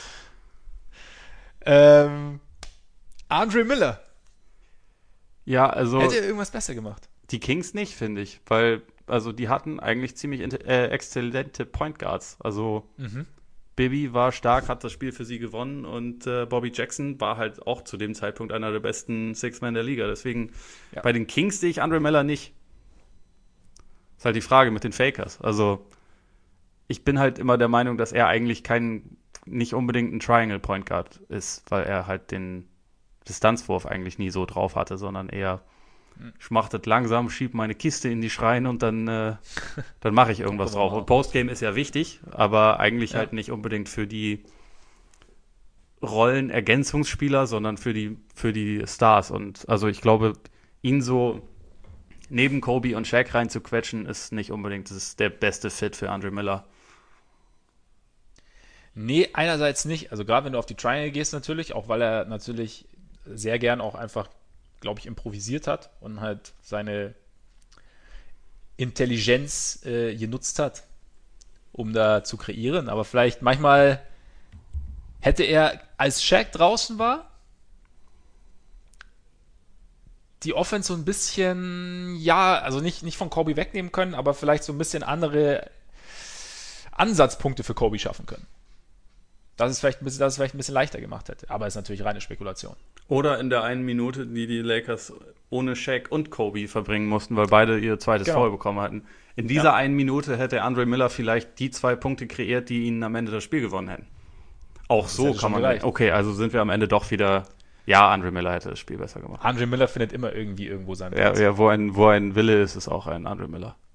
So ist es. Ist die Frage, ob es auch irgendwo ein Apex Mountain gibt. Ja, ähm, also die Kings halt grundsätzlich, glaube ich, ne? Ja. So in ihrer Sacramento-Ära grundsätzlich. Also sie haben ja die Franchise hat Titel gewonnen, glaube ich, nur als, ähm, als Royals. Damals mhm. noch. Und äh, seitdem sie in Sacramento sind, wobei das ist, selbst das ist ganz schön lange her, das war 1951, also ja, ist ein paar Tage, paar Tage her, aber. War ich ganz, war ich gerade geboren. ja, bist gerade eingeschult worden. Ja, genau, ja. genau. Also ich kann mich noch grob dran erinnern. ja, aber also das war die beste Saison ihrer Sacramento-Ära. Sie haben 61 Siege geholt, beste Bilanz der Liga, sind zum einzigen Mal mit diesem Weber-Kern in die Conference Finals gekommen. Das hatten sie vorher ja. einmal in Kansas City auch mal geschafft, mhm. äh, damals 1981, als du gerade mit deinem Studium fertig warst. Also genau. das ist schon. Mit dem Postdoc gerade angefangen. das ist ein, äh, ja, also der letzte massive Höhepunkt in ihrer, in ihrer Zeit. Also sie hatten ja. 2004 haben sie es auch noch mal fast geschafft, in die Conference Finals zu kommen. Da sind sie, glaube ich, in den Summers an, an den Timberwolves gescheitert. Ja. Und seither, ja, 2006 waren sie noch mal in den Playoffs in der ersten Runde. Seitdem warten sie. Das ist genau, lange her. Genau. Das ist wirklich verdammt lange her. Auch was sie allein schon an Coaches verschlissen haben seit, seit Edelman. Das ist relativ ja. krass. Ich lese mal kurz vor. Eric Musselman, Reggie Theus, Paul Westfall. Das habe ich ja auch völlig vergessen, dass er da war. Mhm. Ähm, Calvin Nett, Keith Smart, Mike Malone, Tyrone Corbin, George Carl, Dave Yeager, jetzt Luke Walton. Also schon irgendwie äh, Murderer's Row nennt man das ja. Und halt. Ja, die Konstanz fehlt so ein bisschen. Ja, Dafür haben sie jetzt ja Vlade seit einigen Jahren auch als, als ja. äh, Entscheidungsträger. Also es, es wurde nicht unbedingt besser für die Kings seither, deswegen würde ich sagen, ja, Apex Mountain, das war ihre beste Chance, einen Titel zu holen. Auf jeden Fall. Ich meine, im Jahr drauf hat sich ja dann Weber während der ersten Playoff-Runde, ähm, nee, während der zweiten Runde gegen die Mavs schwer am Knie verletzt. Ja, genau. Also sie hatten irgendwie Spiel 1 gewonnen und das wäre vielleicht nochmal die Möglichkeit gewesen, nochmal weiterzugehen, aber da ähm, Weber raus und dann auch die, die Kings dann raus gegen die Mavs und dann kam er irgendwie im Laufe der nächsten Saison zurück, in diese Dreier-Vierer-Saison und dann haben sie auch die erste Runde gegen die Mavs gewonnen, aber er war halt nicht mehr der, der Alte dann. Also da war ja so diese, was du vorher auch angesprochen gesprochen hast, die, die Geschwindigkeit und diese, diese Athletik war dann nicht mehr so da. Und dann wurden sie tatsächlich auch äh, während der 04er, 05er Saison ist das Team dann auch auseinandergefallen. Also Divac ist, glaube ich, vor der Saison schon gegangen und dann wurde erst Christie Richtung Orlando getradet und Weber dann tatsächlich auch zu den Sixers im Februar war es. Ja, weil Stojakovic und Weber sich ja. auch ein bisschen auseinandergelebt hatten. Also ja. da sich irgendwie gegenseitig wohl ein bisschen die Rolle und die Anteile geneidet haben, tatsächlich. Was ja. irgendwie schade ist, weil zu dem Zeitpunkt war das Team ja schon, hat er irgendwie so dieses krasse Teamgefüge eigentlich ausgestrahlt und das haben, ja. haben sie halt leider dann verloren. Das stimmt. Entsprechend gibt es eigentlich auch irgendwie wenig Ripple-Effekts, oder? Also. Vielleicht sollten wir noch ganz kurz wegen, wegen Apex also, Mountain. Ähm, Wäre nämlich noch meine Frage, äh, war Weber, war das sein Apex Mountain? Also ich glaube, ich habe halt mir die Zahlen nochmal so angeguckt. Mhm. Es war so statistisch seine besten Playoffs. Seine beste Regular Season war ein Jahr davor. Da hat er es ja auch zum einzigen Mal in seiner Karriere in die äh, ins All-NBA First Team geschafft, was zu mhm. dem Zeitpunkt, wenn man guckt, welche Power, Power Forwards es damals gab, so schon auch eine ziemlich krasse Auszeichnung ist. Also was, glaube ich, ja. auch eins der ersten Argumente sein sollte, wenn man verhandelt, ob er in die Hall of Fame gehört. Ähm, aber ja, also ich würde schon schätzen, dass das wahrscheinlich sein Apex Mountain war, oder? Also sein individueller.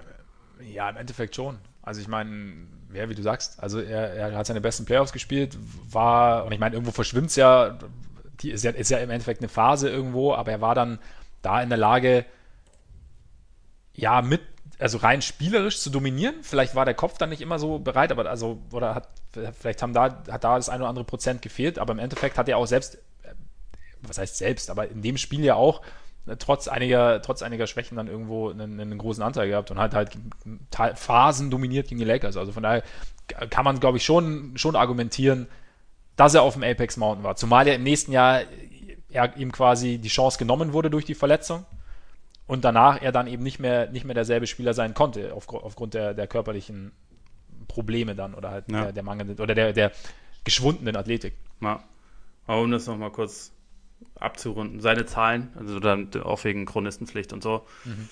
Äh, in, Im Lauf dieser Playoffs 23,7 Punkte, äh, 10,8 Rebounds, 4,7 Assists, 1,6 Blocks, 50 Prozent aus dem Feld. Das ist schon ziemlich, ziemlich bärenstark. Das Einzige, was ja. als Negatives heraussticht und was tatsächlich sogar mit der schlechteste Wert seiner Karriere ist, sind äh, nur 59,6 Prozent von der Freiwurflinie. Und das ist so ein bisschen. Okay bisschen Achillesferse gewesen. Aber ansonsten ja. war das, also auch gerade was dieses Komplettpaket angeht, gab es halt ihn und KG im Prinzip, ne? so als Spieler, die alles konnten. Mhm. Ich glaube, er hatte so diese, diese defensive Dominanz wie Garnett und Duncan sie hatten, hatte er nicht, aber dafür war er offensiv irgendwie, also gerade was dieses Passspiel angeht, wahrscheinlich sogar noch ein kleines bisschen versierter. Also eigentlich einfach ein absolut überragender Spieler, finde ich. Definitiv. Und ich meine, nicht die defensive Dominanz von Duncan oder Garnett zu haben, ist jetzt ja auch nicht nicht zwingend eine Schande, weil die. Das trifft auf 99,9999999% aller Basketballspieler ever zu. Ja. Genau. Also von daher ist, ist das okay. Nee, aber es stimmt schon. Also dieses, dieses Gesamtpaket, das er da so gebracht hat, war schon, war schon, also A, beeindruckend und B, es war, hat es wahnsinnig viel Spaß gemacht, dazu zu schauen. Sonst, pff, weiß ich nicht. Ja, die, die Lakers waren ja ein Jahr davor. Ja, genau. Haben sie, glaube ich, ihren Peak erreicht. Ja. Bibi habe ich auch überlegt gehabt, aber also zahlenmäßig gibt es dafür nicht wirklich ein Argument, weil er, also er war ja zu dem Zeitpunkt auch, glaube ja. ich, erst 23 und ja. rein statistisch ist er auf jeden Fall, hat er danach noch wesentlich stärkere Saisons hingelegt. Was auch irgendwie krass ist, dass der äh, kein einziges Mal All-Star wurde, weil das für mich irgendwie schon so ein Spieler ist, der eigentlich über Jahre immer, den man so immer auf dem Schirm hatte, als einer der besseren mhm. Guards der Liga und also ja. hat zum Beispiel 2005, 2006 21 Punkte, 5,4 Assists im Schnitt aufgelegt. So, das ist jetzt halt echt alles andere als schlecht. Das ist irgendwie krass, welche, was für Spieler dann teilweise nie diese Auszeichnung bekommen und dafür, mhm. dafür hat, ist immerhin Jamal McLaur mal All-Star geworden. Timing ist alles. Ja, absolut. Wusstest du übrigens, kleiner Funfact am Rande, dass ich früher mal eine, äh, zu Schulzeiten eine E-Mail-Adresse hatte, die nach Mike Bibi benannt war? Nee. Ja. Wie, wie hieß die genau? Oder darfst du, ist, ist die, ist die mittlerweile illegal, oder? Sie ist, sie ist, mittlerweile illegal. Nee, kann ich auch, also sie, sie, war sehr, sehr nah an seinen Namen angelehnt, auf jeden Fall. Ich besitze ja auch ein Mike Bibi-Trikot, also ich war großer Freund von Mike Bibi. Deswegen habe ich jetzt auch angefangen zu pumpen. Bibi Freak 49 at hotmail.com genau. irgendwie sowas. Genau, genau. Aber ja, super Typ. Absolut. Super Typ.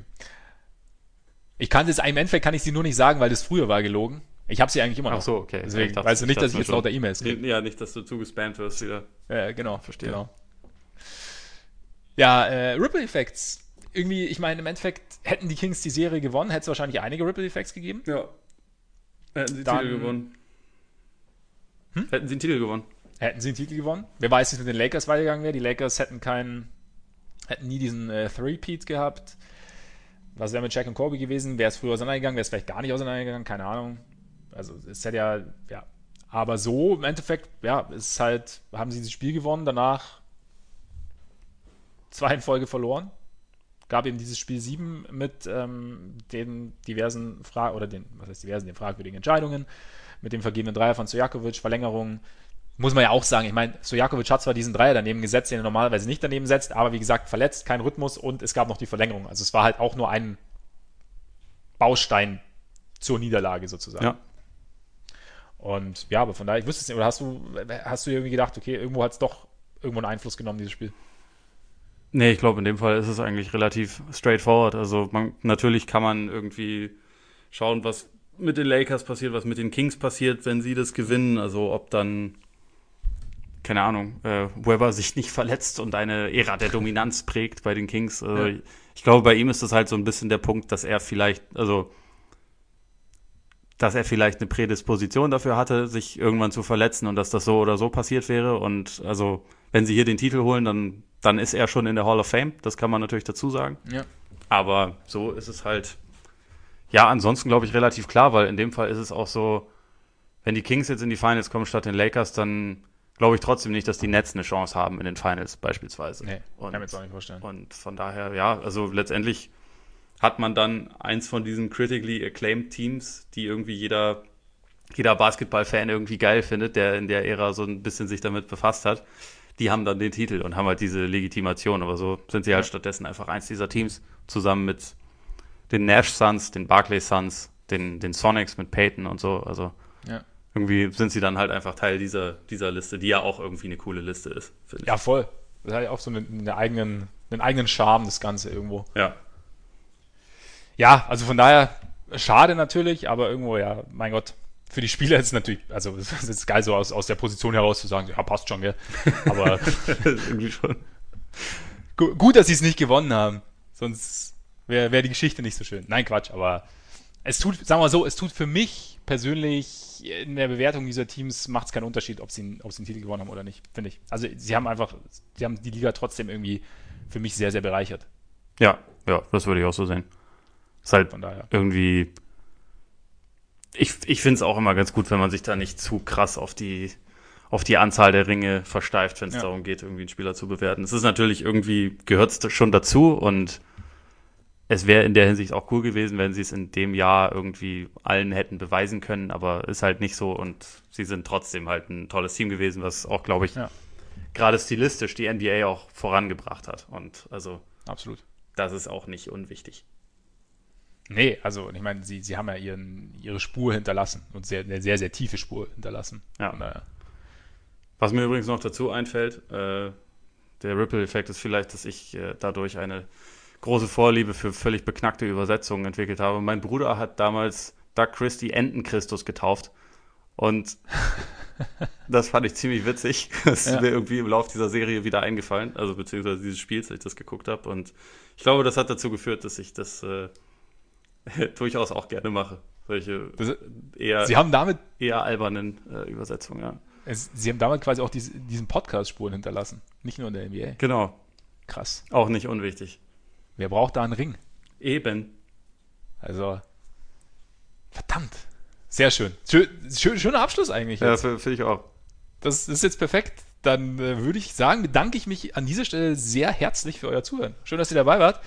Und wir hoffen, ihr hattet Spaß bei dieser kleinen Zeitreise. Wir hoffen vielleicht, dass wir dem einen oder der anderen die Kings nochmal näher gebracht haben, die sie vielleicht gar nicht so auf dem Schirm hatten. Schaut auf jeden Fall rein, so viele wollt, es lohnt sich. Auch natürlich noch dazu, haben, haben wir schon oft gesagt, die Jason Williams Kings zwei Jahre vorher lohnen sich auch mal anzugucken. Da stand zwar nicht in Conference Finals, aber äh, es gab noch die ein oder andere kleine Einlage dazu dafür. Und, und ihr Trainer ja. wurde mit Hitler verglichen. Hm? Und ihr Trainer wurde mit Hitler verglichen. Ja, genau, eben, eben. Ist auch, ja. Gehört irgendwie auch dazu. Da ich weiß auch nicht. Weiß man auch nicht so genau, was man dazu sagen sollte. Was man allerdings sagen kann, natürlich, wir haben am Anfang gar nicht darauf hingewiesen. Unsere Patreon-Seite. Patreon.com slash Korbiger Podcast. Korbiger mit. So ist das. Da könnt ihr natürlich gerne draufgehen. Da könnt ihr normalerweise dieses wunderbare Format hören. Das ist eigentlich ein Patreon-Format, wenn nicht einer von uns beiden meint, außerplanmäßig Urlaub machen zu müssen eine Woche. Und da könnt ihr uns auch unterstützen monatlich, wenn ihr das denn wollt. Ähm, vielen Dank an alle, die das dies schon tun. Gleichzeitig könnt ihr uns natürlich abonnieren auf Spotify, auf Apple Podcasts, wo ihr uns auch eine Rezension hinterlassen könnt. Und ihr könnt uns folgen auf Twitter, auf Instagram, Facebook, könnt uns da natürlich auch gerne anschreiben. Und das wäre es mit dem abschließenden Werbeblock. Oder habe ich irgendwas vergessen? Ich glaube nicht. TikTok ist eine Arbeit. das machst du. Genau. Das, das, kannst du betreuen, das verstehe ich nicht. Ja, ja, das ist genau. Dauert noch ein bisschen, aber wir kriegen das hin. ich, bin, ich arbeite am YouPorn-Feed. Also, also. Der ist auch wichtig.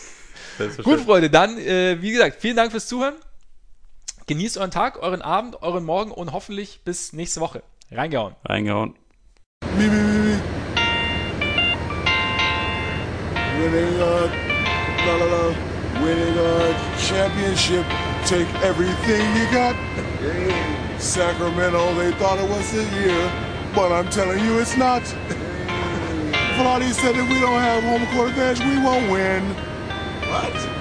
Vladi, are you stupid? I'll tell you time again. You need to go when they know your name. It's the Lakers, we know how to play the game. You said that we would win at your place. Guess what?